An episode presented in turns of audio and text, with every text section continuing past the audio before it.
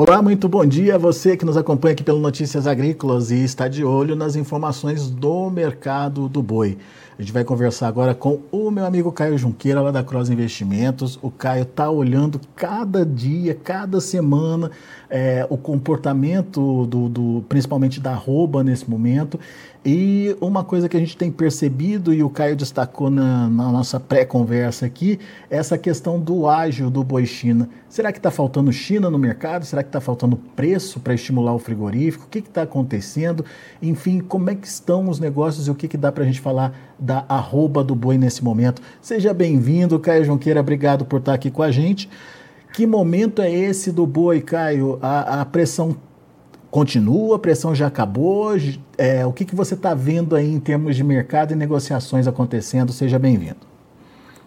Obrigado, Alexander. Obrigado a todos aí, a todos os ouvintes. Sempre um prazer estar aqui conversando com vocês.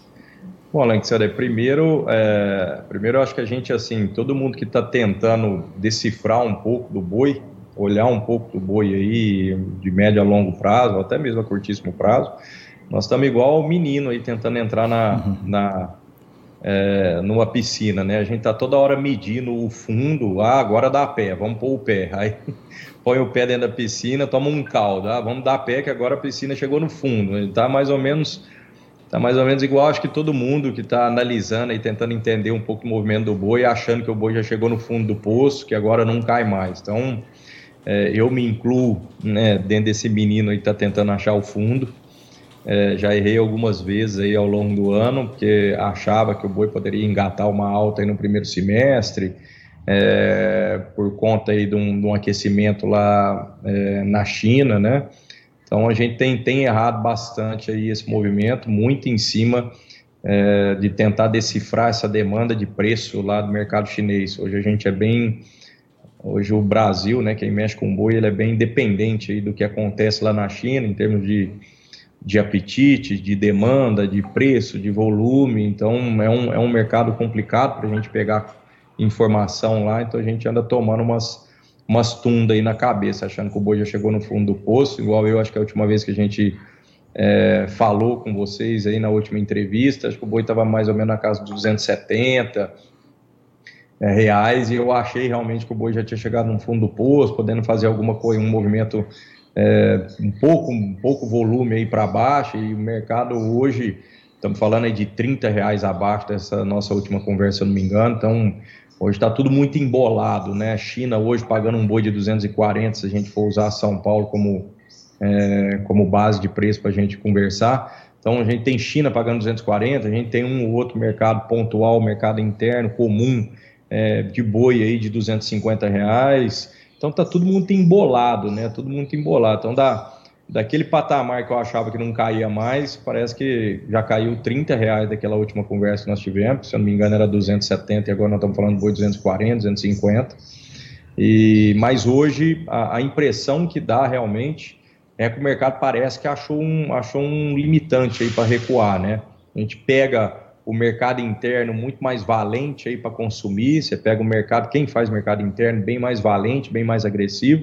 É óbvio que, que existe a, sazonalidade de virada de mês, né? Então você pega uma é, terminando um mês, começando outro mês, tem entrada de salário. Você pega os, as pequenas indústrias que andam com com escalas bem pequenas, né? Porque elas precisam primeiro vender o produto dela para depois comprar o boi, então elas andam mais a par e passo com o mercado. Então você pega uma outra indústria ainda comprando para essa semana, comprando para começar a, a, a, semana que vem. Então são indústrias que estão do mercado interno que estão com apetite muito mais alçado aí, que chegam a pagar até um boi de 250 reais para o mercado interno para São Paulo. Então quer dizer, 10 reais já acima aí já da última negociação que a gente tem de mercado é, para exportação China, né? Então o mercado está bem embaralhado mesmo. Agora, por que está acontecendo essa diferença, Caio? É, é, o, os frigoríficos de exportação eles estão desestimulados de alguma forma a, a, buscar ou a brigar pelo boi padrão China aí no mercado? Alexandre, primeiro a gente precisa entender como é que trabalha a cabeça né, da indústria, de modo geral, tá? É óbvio que a grande indústria, a Bitela, as grandes indústrias, elas precisam se organizar mais a longo prazo E, e, e, esse, e, esse, e esse se organizar mais a longo prazo reflete talvez uma escala um pouco maior ou escalas bem maiores, é porque ela se organiza, ela dá conta de vender volumes maiores. É, e aí ela tem a necessidade de fazer essa programação mais a longo prazo. Mas, de modo geral, a cabeça da indústria é, funciona meio que o contrário do que a maioria dos pecuaristas pensam, né, ou entendem. A indústria, primeiro, ela faz a venda. Então, não é que a indústria vai pagar o meu boi hoje porque ela vai vender o meu boi ou a minha carne mais cara. Primeiro, ela faz os contratos de venda. Então, tá tudo vendido. Primeiro, a indústria vendeu. Isso exportadora e mercado interno. Primeiro, ela faz a venda. Ela vendeu a carne? Vendeu. Agora eu vou comprar o teu boi.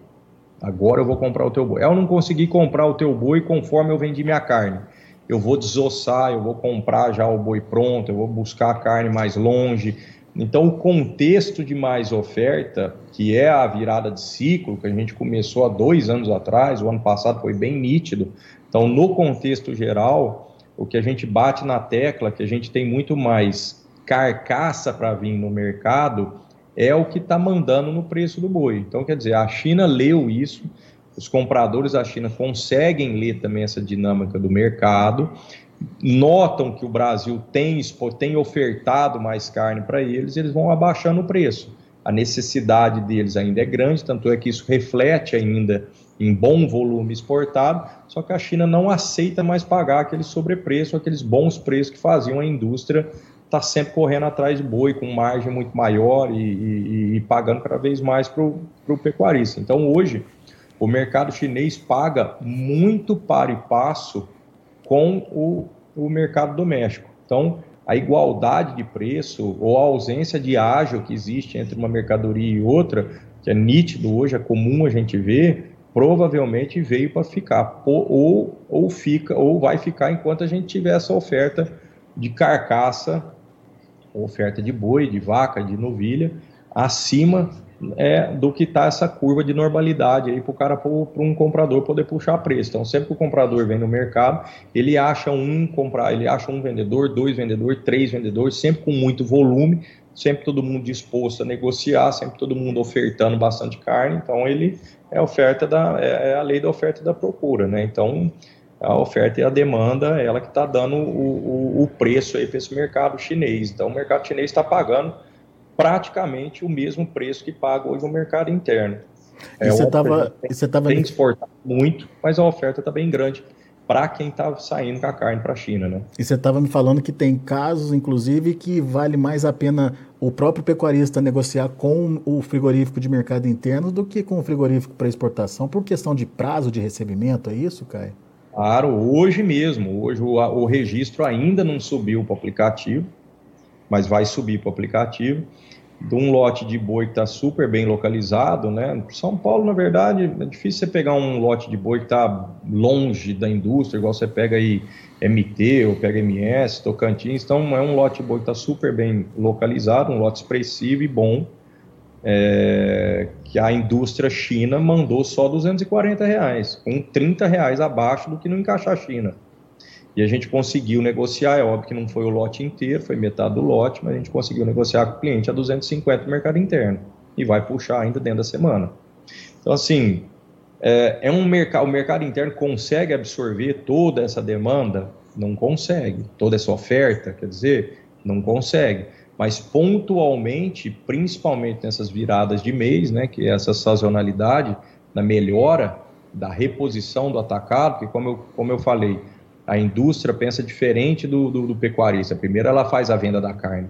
Então, como a indústria do mercado interno ela vem sempre com uma, com uma, uma escala menor, né, uma demanda menor, uma escala um pouco menor, escala de abate mesmo, ela fez a venda, a venda melhorou, ele conseguiu vender um pouco melhor, o cara ela tem uma oferta de boi concentrada, de boi pesado, de boa qualidade a 250, deu a margem, ela vem e paga.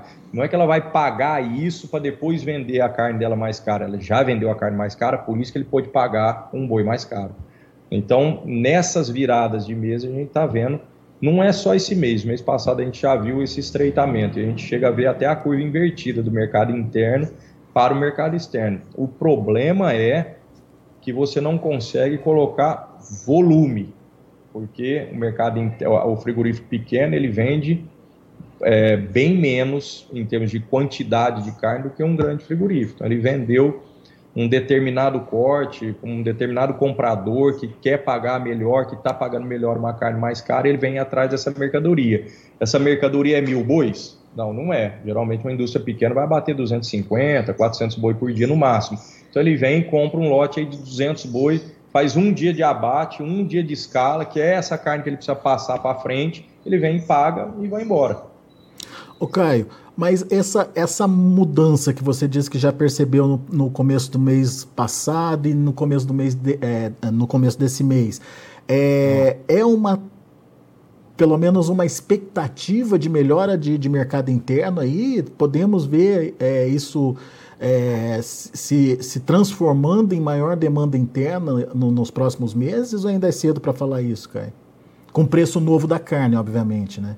Ah, Alexander, é, é complicado falar isso, né? A gente ainda está com uma taxa de juro muito alta, então o nível, o, desempenho da economia ainda está muito aquém do esperado.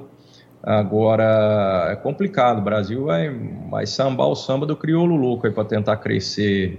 Se tudo der certo, uhum.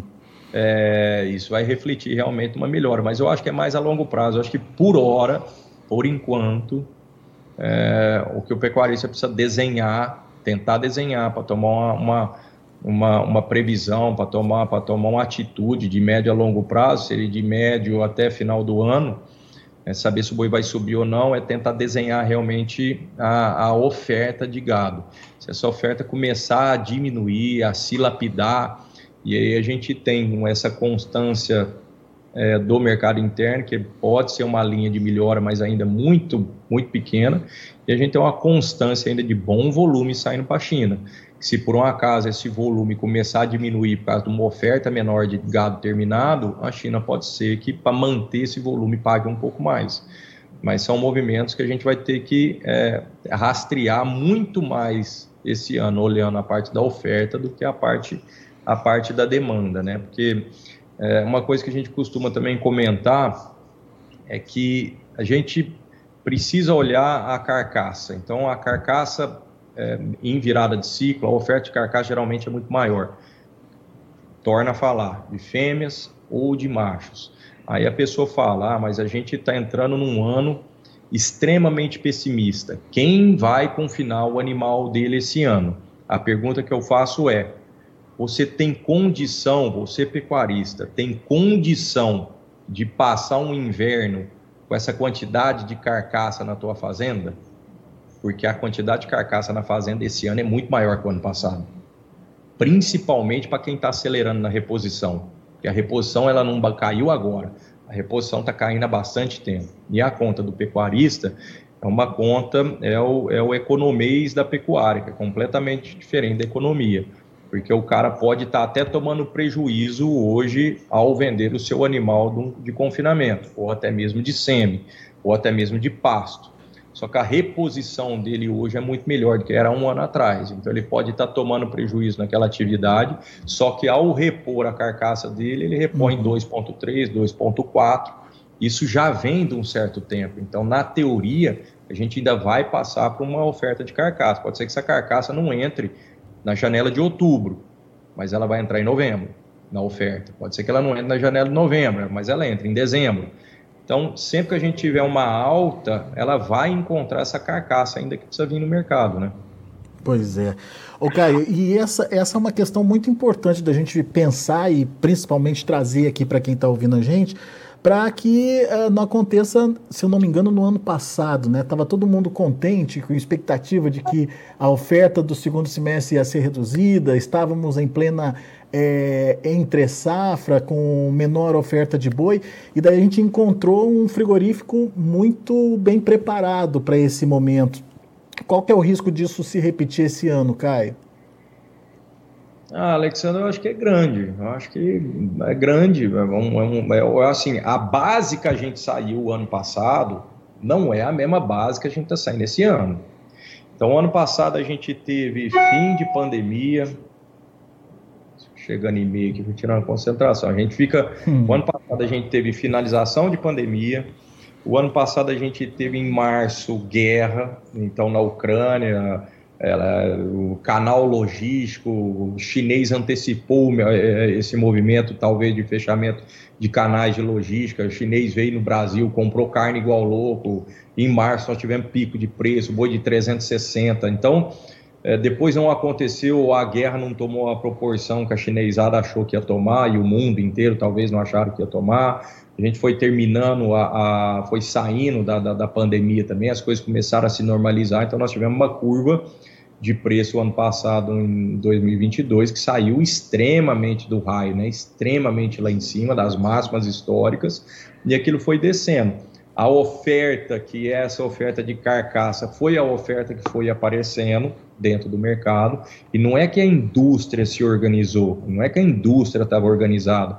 Na verdade, a, a, a, a, oferta, a oferta primária sai do pecuarista, é do produtor. Então, o produtor vinha com mais carcaça, o produtor começou a ofertar mais carcaça, a indústria simplesmente estava pondo essa carcaça na linha, porque estava exportando, estava exportando volume, o volume estava saindo com bastante quantidade para a China, a China falou, oh, pera lá, nós estamos cada vez comprando mais, cada vez comprando mais, um volume extremamente alto, cada vez com mais players, os players aumentando a quantidade de carcaça que a gente está comprando, de carne que a gente está comprando, ou de tonelada que eles estavam importando, começaram a baixar preço também. Então, quer dizer, é oferta e demanda. O que aconteceu ano passado nada mais foi do que oferta e demanda.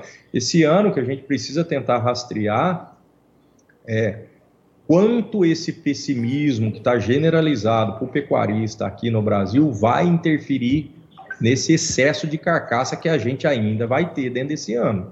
Quanto que isso vai interferir? Essa carcaça vai sair da mão de um pessimista para entrar na mão de um mais otimista, ou essa carcaça vai ficar na mão do pessimista e esse pessimista vai dar um jeito de fazer dinheiro com outra mercadoria, a gente não sabe qual, para sair com essa carcaça mais para frente. Então, quer dizer, a carcaça ainda vai vir no mercado esse ano, isso aí eu não tenho dúvida nenhuma. Agora, as janelas que elas vão entrar, pode ficar umas janelas, podem ser janelas mais esparçadas, né, não tão concentradas, é, se é que a gente está tentando adivinhar o preço da curva do, do, do auge do confinamento. Né? É. Ou seja, o produtor tem que estar tá atento às mudanças do mercado que podem ser rápidas, então, Caio. Oportunidades podem ser rápidas, então. É, eu acho que o produtor ele precisa ir atrás, é, de modo geral, de instrumentos e ferramentas é, que ele consiga analisar, né? E aí fica aí a dica aí para o aplicativo AgroBrasil. Então são ferramentas online, né, de, de, preços, né, dos clientes, registrando todos os preços ali dentro, registrando os negócios, e o aplicativo vai soltando esses relatórios de escala, de comparação de escala, qual é o tamanho da nossa escala, é, maio, finalização de maio desse ano, em comparação com maio do ano passado, em comparação de maio com o ano 2020 e 21, maio 2020 e 2020. Qual que é o tamanho da nossa escala média São Paulo? Qual que é o tamanho da nossa escala média Brasil comparado com todos os outros meses? O aplicativo já soltou isso. Maio desse ano ainda teve a maior escala média do Brasil, acima até do mês passado, acima até do ano passado, que a gente já vinha já com aquela demanda de preços declinando. Então, quer dizer, a gente ainda está num contexto de mais oferta. Então, a dica é o, aplicar, o, o pecuarista precisa se abastecer de, de boas informações, né? Boa, muito bom. Não só, hum. não só de opiniões, por exemplo, eu estou dando aqui a minha opinião, mas eu não sou Deus para prever o futuro. E o futuro ele é entrelaçado por um monte de ações que acontecem agora no mercado. Então, às vezes eu tenho a minha opinião, mas é muito importante o pecuarista ter essa tomada de decisão sozinha, esse discernimento. Aonde que ele vai buscar esse discernimento? Em boas ferramentas que dão é, essas, essas informações né, para ele, né, que são é. coletas, é, coletas é, de preços reais para ele tomar essas decisões também, né, porque a gente também pode errar. Eu achei que o boi tinha chegado no fundo do poço a 270, o boi caiu só 30 reais na cabeça nossa ainda, né? É. É isso aí, é importante, é isso que o Caio está falando, porque uh, não basta não basta você receber a informação, você tem que entender de que forma essa informação vai te ajudar, vai te auxiliar no seu dia a dia e principalmente vai te ajudar a fazer é, bons preços aí na hora de negociar o Jogar, seu animal. Usar as informações. Cruzar as informações, isso aí. O aplicativo AgroBrasil, mas existem várias outras é, locais que eles podem pegar também, mas o que eu gosto é do AgroBrasil, acho que é o melhor mas você tomar as decisões é, é, no contexto da, da tua pecuária, né? Em qual contexto a sua pecuária está inserida? Ah, eu sou um confinador, um confinador que eu confino 12, 12, meses, é, 12 meses dentro do ano, então, quer dizer, eu não paro nunca. Tudo bem, então, mas em qual contexto você vai ter acelerar? Você vai acelerar esse ano? Você vai acelerar o ano passado?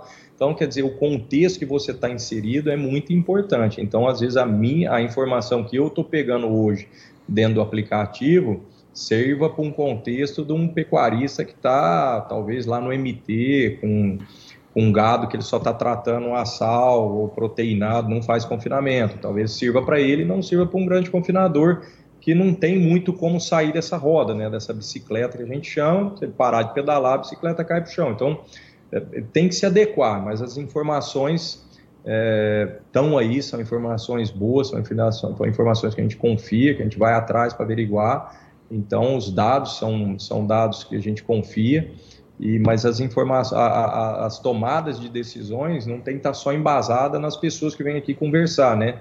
E dou como exemplo eu, mas muito mais embasada nos dados ali para poder no contexto de cada fazenda, né? Boa, Caio. Meu amigo, obrigado mais uma vez por estar aqui com a gente, é, disponibilizar um pouco do seu tempo aí para traduzir esse mercado aí para a gente, como, como você falou no começo. Estamos todo mundo aqui tentando ver que fundo de piscina é esse, né, Caio? Se vai dar para entrar ou não, né? Vamos esperar para ver aí. Mas por enquanto, muito obrigado, viu? Volte sempre. Obrigado a todos aí, uma boa tarde a vocês, eu que agradeço. Tá aí, Caio Junqueira. Cross Investimentos aqui com a gente, trazendo as informações do mercado do boi. Vamos ver como estão os negócios, mercado futuro nesse momento? De olho na tela, vamos lá. Mercado misto. O junho, por exemplo, sobe 0,14% a R$ 246,50. O julho cai 0,18% a R$ 254,00. Agosto sobe 0,65% a R$ 255,45. Setembro cai 0,37% a R$ 254,05. Ou seja, mercado oscilando bastante, mas enfim, é, negócios aparentemente devagar. A gente vê pelo horário que está sendo colocado aí de cada contrato, tem diferença de horário, ou seja, cada um negociando num momento diferente do dia. O indicador CPEA fechou a última sexta-feira a R$ 251,10, com alta de 2,74%. Muito bem, são os números de hoje. A gente vai ficando por aqui. Agradeço a sua atenção e audiência. Daqui a pouco tem mais informações e outros detalhes aqui para você no Notícias Agrícolas. Continue com a gente.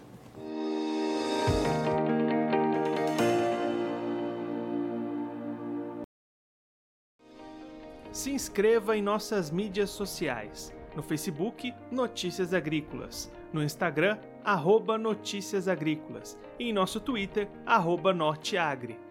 E para não perder nenhum vídeo, não se esqueça de nos acompanhar no YouTube e na Twitch Notícias Agrícolas Oficial.